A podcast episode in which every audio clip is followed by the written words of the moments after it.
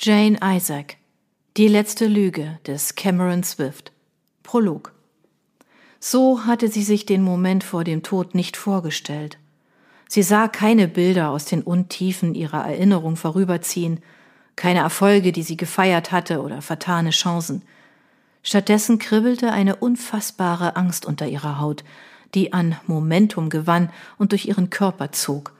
Sie setzte ihre Organe eins nach dem anderen außer Gefecht. Waren sie dort draußen? Sie riskierte einen flüchtigen Blick aus dem Fenster. Sie sah niemanden und weder waren in der Ferne leise Motoren zu hören, noch nahm sie vorsichtige Schritte wahr, die bedeutet hätten, dass sie heimlich um das Haus schlichen. Sie wünschte sie herbei, geschützt durch kugelsichere Westen und die halbautomatischen Waffen bereit. Verflucht nochmal. Hoffentlich hatten sie das Nachbarhaus schon evakuiert und die Nachbarschaft abgeriegelt. Ene, mene, miste. Sie drehte sich rasch wieder vom Fenster weg und blickte direkt in den Lauf der Pistole. Sie erstarrte.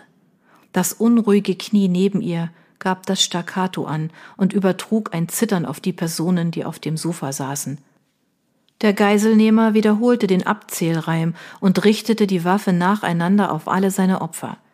Kind, Erwachsene, Kind, Erwachsene, wie eine Katze, die mit ihrer Beute spielte. Ein bösartiges Lächeln umspielte seine Mundwinkel. Bitte sei dort draußen. Irgendwann würden sie Kontakt aufnehmen und versuchen zu verhandeln. Oder etwa nicht?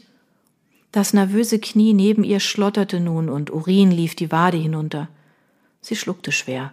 Trotz der Hitze der aneinander gepressten Körper auf dem Sofa jagten ihr eiskalte Schauer den Rücken hinunter. Zwei Erwachsene und zwei Kinder.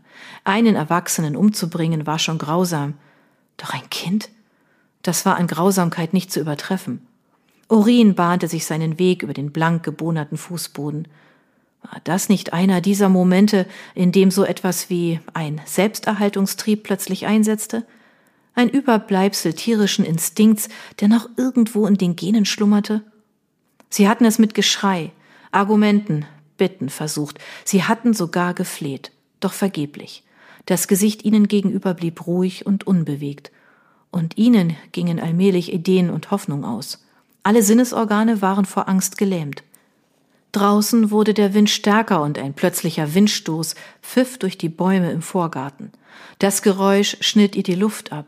Selbst wenn die Gehwege nicht verwaist waren, stand das Haus immer noch so weit von der Straße entfernt, dass niemand ihre Schreie und ihr Flehen hören würde.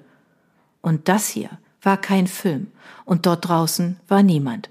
Es würde keine heldenhafte Rettungsszene geben. Demonstrativ lud der Geiselnehmer die Pistole durch.